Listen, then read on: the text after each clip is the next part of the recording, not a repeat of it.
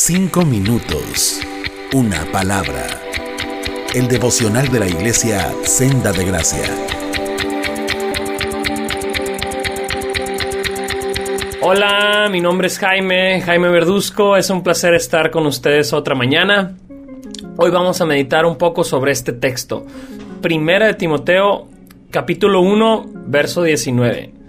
El texto dice, aférrate a tu fe en Cristo y mantén limpia tu conciencia, pues algunas personas desobedecieron a propósito lo que les dictaba su conciencia y como resultado su fe naufragó.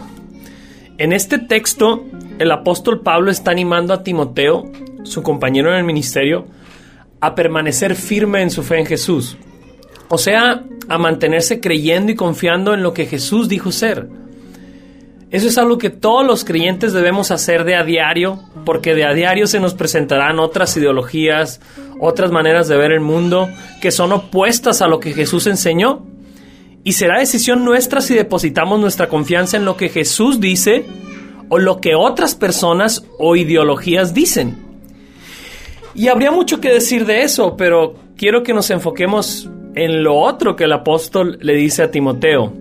Pablo le dice a Timoteo, en este camino de vivir aferrándote a tu fe en Cristo, también debes hacer algo muy importante, mantener limpia tu conciencia. ¿Qué es la conciencia? La conciencia es la brújula moral que Dios puso en los seres humanos. Es eso que te hace sentir internamente si algo está bien o está mal. La conciencia es un regalo de Dios y es una de las cosas que más nos distinguen de los otros seres creados. ¿Qué es entonces mantener una limpia conciencia?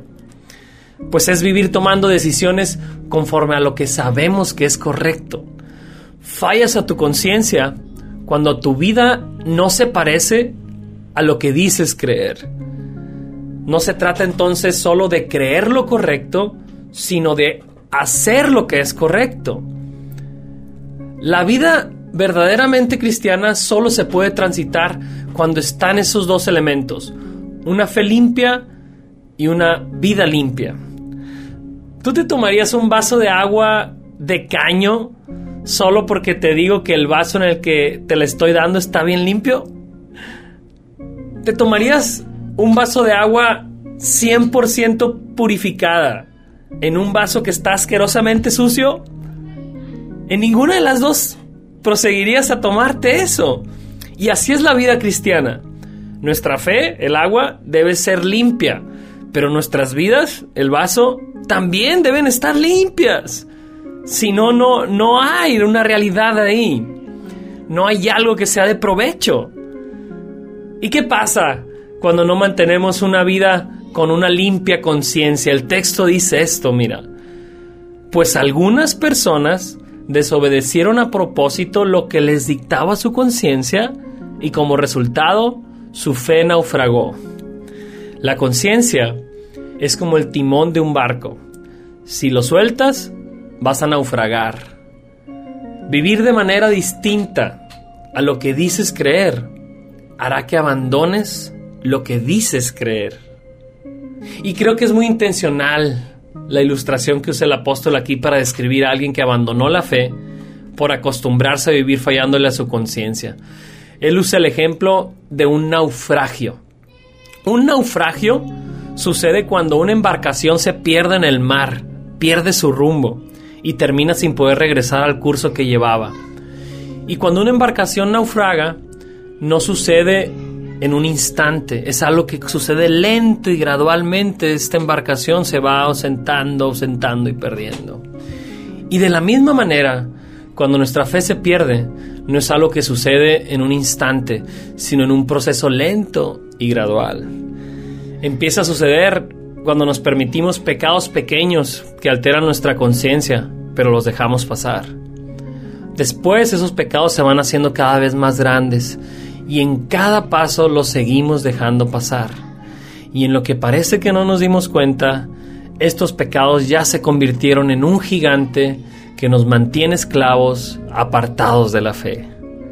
Y todo eso empieza con una pequeña decisión de no mantener limpia nuestra conciencia. ¿En qué áreas de tu vida no tienes una limpia conciencia en estos momentos?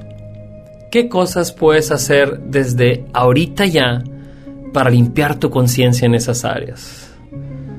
¿Habrá algún pecado que estás permitiendo en tu vida que antes te incomodaba en tu conciencia, pero ya no, ya ni siquiera te incomoda? Cuidado, porque eso quiere decir que ya has empezado tu naufragio.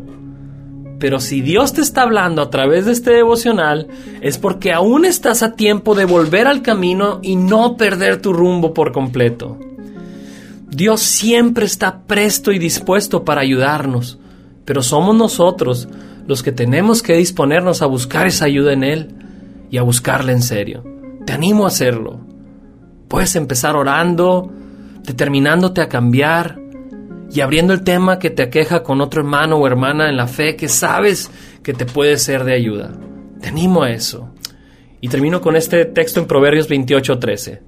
Los que encubren sus pecados no prosperarán, pero si los confiesan y los abandonan, recibirán misericordia. Dios les bendiga. Cinco minutos. Una palabra.